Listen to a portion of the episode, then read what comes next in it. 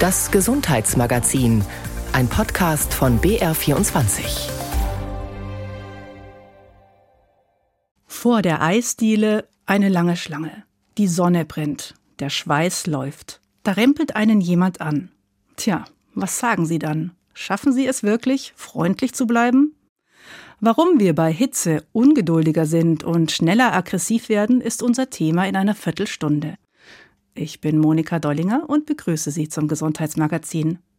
Wir sind außerdem der Mail einer Hörerin nachgegangen, die blind ist und online eine Reise buchen wollte. Warum hat sie sich wohl an uns gewandt? Weil für sie das Online-Buchen nahezu unmöglich ist.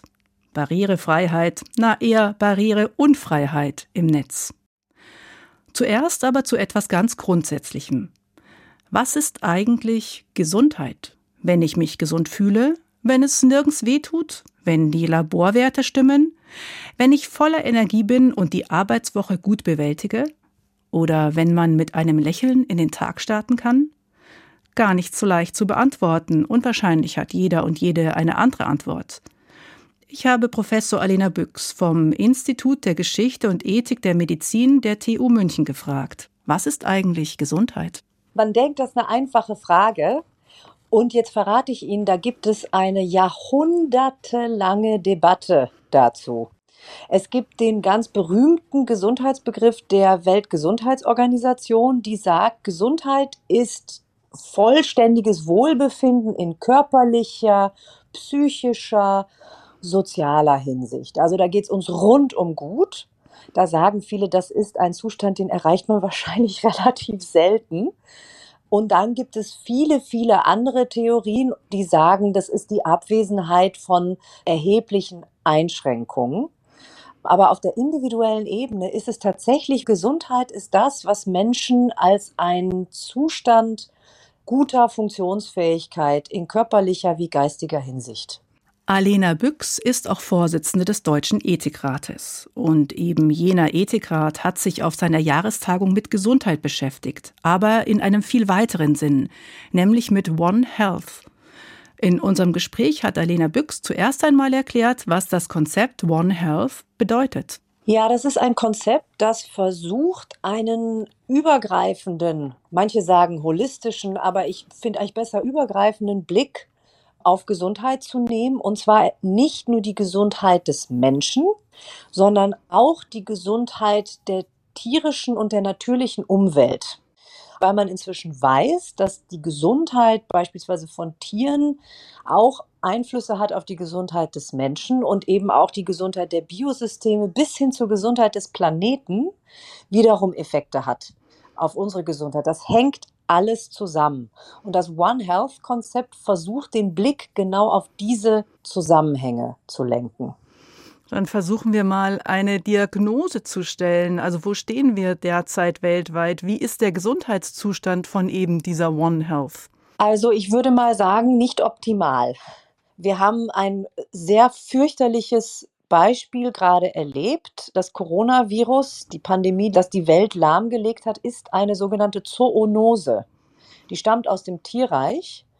Und man geht davon aus, dass es häufiger Zoonosen gibt, weil die Lebensräume von Tieren zerstört werden und weil Tiere gehalten werden in einer Art und Weise, die nicht artgerecht ist. Das ist so ein Beispiel. Und das wiederum hängt natürlich einmal damit zusammen, wie eben Tiere von Menschen behandelt werden. Aber es hängt auch damit zusammen, wie es dem Planeten geht, ob es Dürre gibt, ob genügend Wasser da ist, ob die Ökosysteme, in denen Tiere leben, gesund sind. Und da muss man sich ja nun mal umschauen diesen Sommer. Selbst bei uns in Europa hatten wir Dürrephasen, hatten wir Starkregenereignisse, Extremwetter. Und wenn man den Blick weiter nimmt, dann sieht man Hitzeperioden, die es so in dieser Art und Weise noch nicht gegeben hat. Der Atlantische Ozean zum Beispiel ist extrem warm. Also da gibt es massenhaftes Fischsterben. Und One Health versucht darauf hinzuweisen, dass das einen Effekt auch auf unsere menschliche Gesundheit hat. Jetzt geht es wieder um die menschliche Gesundheit. Also tatsächlich die Frage, ob wir da nicht trotzdem eine Hierarchie aufmachen. Also geht es bei One Health wirklich auch um die Gesundheit von Viren oder Pflanzen an sich? Wir wollen ja eigentlich nicht wirklich, dass sich Erreger wie SARS-CoV oder auch so Pflanzen wie die allergieauslösende Ambrosia glänzend vermehren und dass es denen gut geht, weil wir wollen ja eigentlich, dass es uns gut geht. Also wir kommen aus dieser anthropozentristischen Grundhaltung doch gar nicht heraus. Genau, und es geht auch eigentlich den meisten Wissenschaftlerinnen und Wissenschaftler, die dieses Konzept vertreten, nicht darum, sozusagen den Menschen zu vergessen. Viren vermehren sich und invasive Pflanzenarten beispielsweise vermehren sich gerade dann, wenn es zu in Anführungszeichen ungesunden Situationen in der natürlichen oder tierischen Umwelt kommt. Es gibt beispielsweise multiresistente Erreger, die ja sehr, sehr gefährlich werden können, weil die Antibiotika, die wir haben, nicht mehr wirken und die entstehen nicht sozusagen in gesunden, natürlichen Umgebungen, sondern die entstehen auch, wenn es beispielsweise zu einer Verwendung, massenhaften Verwendung von Antibiotika in der Massentierhaltung kommt, beziehungsweise wenn Antibiotika zu viel eingesetzt werden, dort, wo sie gar nicht eingesetzt werden sollen. Und das heißt, der One Health Ansatz hat nicht etwa zum Ziel, einzelne Viren und deren Gesundheit zu schützen, sondern es geht um ein übergreifendes Verständnis von Gesundheit im Einklang der verschiedenen Systeme. Und ich ganz persönlich würde den anthropozentristischen Blick immer beibehalten wollen. Aber was wir immer besser verstehen, ist, dass es uns gut geht, dass wir gesünder sind, wenn es der tierlichen und natürlichen Umwelt gut geht. Also nochmal nachgefragt, es bleibt dabei, der Mensch ist quasi das Maß aller Dinge und die Gesundheit der Tiere und Pflanzen gelten als Mittel zur Erhaltung unserer eigenen Gesundheit. Also da haben Sie das sehr schön jetzt sozusagen instrumentell formuliert und wir haben uns darum auf der Tagung richtig gestritten. Es gibt durchaus auch jene, die vertreten, die menschlichen Bedürfnisse müssten hier und da ein Stück weit zurücktreten, weil es so immense Effekte hätte, wenn man beispielsweise mit Blick auf die Tierwelt, ne, Massentierhaltung und solche Dinge, da die Bedingungen verändert. Und manche gehen sogar so weit zu sagen, der Mensch hätte aus ethischer Perspektive nicht den Vorrang. Das sehe ich persönlich ganz anders. Aber darum wird wirklich heftig gerungen. Und das ist natürlich eine der Fragen, die wir auf unserer großen Tagung intensiv ausgetauscht haben. Also man könnte sagen, One Health ist der auch Versuch, durch einen neuen Begriff auch die Gedankenwelt weiter zu öffnen. Also einfach ein neues Verständnis für Gesundheit auch zu schaffen? Genau, das ist eine sehr schöne Beschreibung, dass man einfach Gesundheit weiterfasst. Das ist wirklich die Öffnung eines Blicks und mit Blick auf die Auswirkungen der Klimakrise Ne, jetzt wird gerade über Hitzeschutzpläne und solche Dinge diskutiert. Glaube ich, ist das auch deswegen nicht überraschend, weil zum ersten Mal in die Alltagswelt vieler Menschen einzudringen scheint, oha, mir geht's wirklich schlecht, wenn über Wochen Hitze ist. Es ist wirklich schlecht, wenn Rußpartikel von Bränden in der Luft sind. Da ist was los, das uns einfach beeinflusst. Und da kann das One Health Konzept eben tatsächlich so einen neuen Impuls setzen. Und eine der Aussagen, die wir getätigt haben, war, man sollte mehr Forschung machen, um diese Zusammenhänge besser zu verstehen. Denn manchmal kann es sein, dass es keinen Zusammenhang gibt. Wir haben das noch nicht vollständig ergründet als Wissenschaftlerinnen und Wissenschaftler. Und manche Dinge können sehr eindeutig sein, dass es vielleicht hilfreicher ist, in der Umgebung anzusetzen und nicht direkt beim Menschen, um bestimmte Krankheitszustände zu vermeiden oder zu verbessern. Also da gibt es einfach viel zu lernen. Und das ist, finde ich, ein genuin interessantes und originelles Konzept. Man kann aber das One Health Konzept jetzt auch einfach mal nur auf den Menschen anwenden. Und zwar, was auch auf der Jahrestagung gesagt wurde, im Sinne von räumlich und zeitlich. Also, dass Gesundheit für alle auf dem Planeten gleichermaßen gilt und eben auch für die nachfolgenden Generationen gleichermaßen gilt. Dann würde sich ja die Gerechtigkeitsfrage oder der Blick auf die gerechte Verteilung auch von Gesundheitsressourcen ganz neu stellen, oder? Ja, das ist vollkommen richtig. Und das One Health Konzept kann nicht alles. Es schafft nicht alles. Es beantwortet nicht alles, wie das mit solchen Konzepten so ist. Aber es hilft, neue Aufmerksamkeit zu geben auf Zusammenhänge, die man bis dahin zu häufig ignoriert hat und dass die Klimakrise und die planetaren Grenzen zusammenhängen mit unserer Gesundheit, das wird immer offenkundiger. Aber wir wissen ja eigentlich schon, dass die Klimakrise eine Gesundheitskrise ist. Wenn man jetzt einfach nur mal bedenkt, wie viele Fälle des West-Nil-Virus und auch tatsächlich schon Todesfälle es zum Beispiel in Europa gab. Die Zahl ist, dass letztes Jahr laut der Europäischen Seuchenbehörde sogar 104 Menschen in Europa schon am West-Nil-Virus gestorben sind. Und der Nil ist nun mal nicht in Europa. Also wir wissen eigentlich schon, dass wir vernetzt sind, dass Krankheiten zu uns kommen ist es nicht so, dass dann dieser holistische oder umfassende Blick, wie Sie gesagt haben, es eigentlich nochmal ja, erschwert, politisch zu handeln. Es müssen doch jetzt wirklich Aktionspläne kommen. Es muss doch wirklich endlich losgehen. Warum brauche ich jetzt nochmal so einen umfassenden Blick auf alles? Ja, das stimmt auch nicht ganz. Also wir wissen das nicht im Sinne einer wissenschaftlichen Belastbarkeit in allen Bereichen und da gibt es einfach auch noch viele Lücken.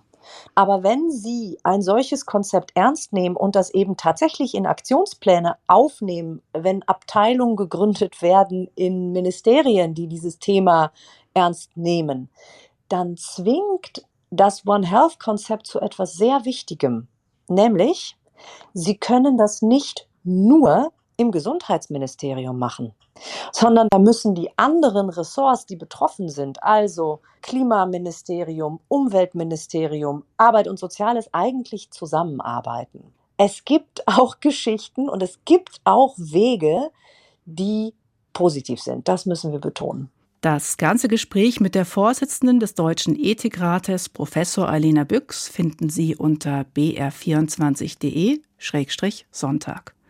Auch ohne das One Health Konzept wissen wir, die Klimakrise ist eine Gesundheitskrise. Hitze zum Beispiel stresst den Körper und kann krank machen. Das betrifft nicht nur Menschen mit Herzproblemen oder MS. Hitze schlägt auch aufs Gemüt und auf unser soziales Verhalten. Es gibt Studien, die zeigen, dass es eine geringere Hilfsbereitschaft bei Hitze gibt, dass das prosoziale Verhalten, in dem wir uns hilfsbereit zeigen, dass das abnimmt unter Hitzeeinfluss. Schlägt anhaltende Hitze auf die Psyche, so gehe es, sagt die Psychologin und Psychotherapeutin Lea Dom, um mehr als sich unwohl und nicht leistungsfähig, angespannt und angestrengt zu fühlen oder reizbarer. Wenn sich das soziale Verhalten, eben zum Beispiel die Hilfsbereitschaft, unter Hitze verändert, habe das zwar wahrscheinlich auch damit zu tun, man kreise unter extremen Temperaturen eben mehr um sich selbst, Dazu aber kommt, da gibt es im Wesentlichen die neurologische Seite, über die wir bisher schon einiges wissen. Also durch Hitze werden zum Beispiel Hirnareale bei uns aktiviert, die sowohl für die Thermoregulation, also für die Hitzeregulation, als auch für die gefühlsmäßige Regulation zuständig sind. Ist diese Regulation gehemmt, bedeutet das, dass die Impulskontrolle aussetzt. Da gibt es einige Studien, da wissen wir, dass eine Zunahme an Aggressivität unter Hitze auf jeden Fall zu erwarten ist. Und dann eben auch wieder psychische Folgen für die Betroffenen zu erwarten sind, ne, die zum Beispiel Opfer von diesen Aggressionen werden. Hitze erhöht auch schlicht die menschliche Fehlerquote. Laut Statistik gibt es bei Hitze zum Beispiel vermehrt Autounfälle. Und bei Hitze greift man eher an. Zum Beispiel gibt es eine Studie darüber, dass es mehr Fouls gibt bei Sportarten, es gibt mehr Gewalttaten, es gibt mehr Unfälle und eben auch leider mehr Suizidhandlungen. Sagt Eckhard von Hirschhausen, Arzt, Wissenschaftsjournalist und Gründer der Stiftung Gesunde Erde, gesunde Menschen. Hitze sei Stress pur für den Körper. Deshalb schütte er zum einen vermehrt die Stresshormone und Aggressionstreiber Adrenalin und Cortisol aus und zum anderen eine Rolle spielt vermutlich auch das ADH, das antidiuretische Hormon Vasopressin. Weil wir gleichzeitig schwitzen müssen, um uns zu kühlen und Wasser im Körper dadurch knapp wird, halten die Nieren mit dem ADH, mit diesem antidiuretischen Hormon, das Wasser zurück. Das hat aber im Hirn eine fatale Nebenwirkung. Es macht nämlich aggressiv. Long Hot Summer Effect wird der Zusammenhang zwischen Hitze und aggressivem Verhalten benannt. Für Menschen mit Vorerkrankungen, auch mit psychischen Vorerkrankungen, sind Hitzewellen in besonderem Maße belastend, so der Mediziner und Klimaaktivist Eckhard von Hirschhausen. Man schätzt, dass wer psychisch vorerkrankt ist, in Hitzewellen ein dreifach erhöhtes Risiko hat zu sterben. Das ist in Deutschland leider gar nicht so bekannt. Gerade für Menschen mit psychischen Erkrankungen ist Hitze extrem gefährlich, weil die Wahrscheinlichkeit, zusätzlich sozusagen sich zu verschlechtern, bei ihnen um ein Vielfaches erhöht ist. Das ist nicht meine private Ansicht, das ist die wissenschaftliche Warnung von der DGPPN. Da gibt es eine Fachgesellschaft. Dort sind alle Psychotherapeuten, Psychiater und Neurologinnen und Neurologen versammelt. Und die haben im letzten Jahr bereits Alarm geschlagen, dass in der Summe über eine Million Menschen in Deutschland durch Hitze gefährdet sind. Eine Million Menschen. Und mich wundert, dass das bislang in den Medien nicht einen viel größeren Aufschrei gab. Hitze ist noch einmal schädlicher, wenn hohe Temperaturen über mehrere Tage anhalten und es zusätzlich durch sogenannte Tropennächte, also Nächte mit Temperaturen über 20 Grad, nicht zu einer Abkühlung kommt. Das gilt für das Herz-Kreislauf-System und für verschiedene Organe, aber auch für die Psyche. Die Therapeutin Lea Dom. Nachthitze ist ein ganz großes Problem. Also zumal nachts üblicherweise unsere Körpertemperatur sinkt und dann unser Gehirn so Reinigungsprozesse durchführt. Und wenn das in dieser Form nicht möglich ist, dann sammeln sich toxische Stoffe im zentralen Nervensystem und das ist wiederum Stressor für den Körper, der im Übrigen nicht nur aggressiv machen kann, sondern zum Beispiel auch kognitive Störungen, auch Alzheimer-Erkrankungen begünstigen kann. Die Psychologin hat die Gruppierung Psychologists for Future mitbegründet und beschäftigt sich bei der Allianz Klimawandel und Gesundheit, kurz klug, mit den psychischen Folgen von ökologischen Krisen. Sie warnt. Gerade Kinder und Jugendliche sind sehr belastet durch das Gewahrwerden der Gefahr und durch die Verarbeitung dieser auch schlimmen Prognosen. Also wir müssen da unbedingt gegensteuern und so viel Klimaschutz wie möglich betreiben. Das ist in dieser Form ganz zentral auch der Schutz unserer psychischen Gesundheit. Sabine Merz-Lerch über die Auswirkungen von Hitze auf die psychische Gesundheit. Sie hören das Gesundheitsmagazin. Sommerferien. Wer jetzt noch nichts gebucht hat, fix ab ins Internet, auf eine Plattform, schnell das Ziel eingeben, Hotel auswählen, Personenanzahl eingeben und klick, buchen. Auch Menschen mit einer Sehbehinderung würden das gerne genau so machen. Geht aber nicht. Mallorca. Aha. Also, genau. Hier geht's schon los. Also, ich habe hier ein Eingabefeld. Möchte Mallorca eingeben. Ja. Nimmt er nicht. Und es geht nicht. Bettina Koletnik sitzt daheim an ihrem Computer und zeigt, was passiert, wenn sie versucht, im Internet eine Pauschalreise zu buchen. Und ich drücke hier, dann wird mir eigentlich auch durch so einen Signalton angegeben, dass ich in dem Eingabefeld stehen soll. So, aber wenn ich jetzt hier eine Eingabe mache, ich kann es jetzt nochmal probieren dann geht nichts. Damit geht schon mal los, ja? Also, dass man eigentlich nie so genau weiß, wo ist man jetzt hier eigentlich auf der Seite. Bettina Koletnik ist blind. Was auf der Internetseite steht, liest sie mit Hilfe einer Breilzeile, einer schmalen Leiste mit winzigen Erhebungen, die vor ihrer Computertastatur liegt und über die gerade ihre Finger gleiten. Alle Informationen, die auf dem Bildschirm erscheinen, werden so in ertastbare Punktekombinationen umgewandelt. Zusätzlich orientiert sie sich an der Computerstimme des Screenreaders, also theoretisch. Zumindest wird mir hier schon alles vorgelesen, aber irgendwas verhindert, dass ich da richtig reinkomme, dass ich da vernünftig navigieren kann. Also jetzt einfach hier einzugeben, ich möchte von München nach Mallorca mit zwei Kindern plus zwei Erwachsenen, was weiß ich, Familienzimmer etc. ankreuzen oder sowas, ja. ist nicht möglich. Bettina Koletnik hat in letzter Zeit einige Online-Reiseportale ausprobiert. Bekannte wie TUI, Ab in den Urlaub, FTI oder Holiday Check. Bei so gut wie allen ist es ihr nicht möglich, eine Reise ohne fremde Hilfe zu buchen. Weil sie auch sonst im Leben schon einige Hindernisse aus dem Weg geräumt hat, Bettina Koletnik hat sich vor Jahren vor Gericht ihre Zulassung als blinde Gymnasiallehrerin an einem regulären Gymnasium erkämpft. Deshalb also schreibt sie regelmäßig Unternehmen an, auf deren Seiten sie nicht weiterkommt. Es gibt viele, die machen sich darum Gedanken, Entwickler von Websites, versuchen es zumindest oder nehmen da auch Feedback entgegen. Manche freuen sich da auch drüber, wenn man ihnen dann schreibt. Also es ist nicht nur Ignoranz. Aber jetzt von den großen Portalen, wie eben zum Beispiel der Bahn, da würde ich mir echt mehr Bereitschaft und mehr Entgegenkommen wünschen.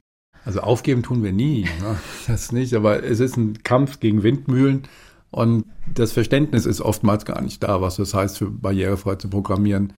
Bernhard Klaus ist beim Bayerischen Blinden- und Sehbehindertenbund unter anderem für Barrierefreiheit im Netz zuständig. Wenn Sie jetzt schon so, sagen wir mal, dahingeschludert programmiert haben, und das meiste ist nun mal so. Weil als Sehender mit der Maus geht hin und her, das ist einfach zu machen. Das kann mhm. fast jeder, der sich ein bisschen damit beschäftigt. Aber das strukturiert zu programmieren, dass man das auch mit dem Screenreader gut auslesen kann aus dem Quellcode, das ist natürlich Arbeit. Und da scheuen die sich noch davor und es dauert auch. Allerdings nicht mehr so lange. Nach einer neuen EU-Richtlinie müssen von Juni 2025 an digitale Shops, dazu zählen eben auch Reiseportale, barrierefrei sein. Bisher sind das in Deutschland laut einer gerade veröffentlichten Studie der Stiftung Pfennigparade zusammen mit der Aktion Mensch und mit Google nur ein Viertel der Online-Shops. Von den teilweise massiven Hürden der meisten anderen sind gut 350.000 Menschen mit einer Sehbehinderung bzw. mit Blindheit betroffen. Wird das Problem also ab Mitte 2025 gelöst sein? Bernhard Klaus ist skeptisch. Ich befürchte, dass es längst nicht alle schaffen und den allen nicht bewusst ist. Ob die jetzt Strafen zahlen müssen, was, welche Konsequenzen vorgesehen sind, ist mir im Moment nicht klar. Ich schätze, da wo kein Kläger, da kein Richter.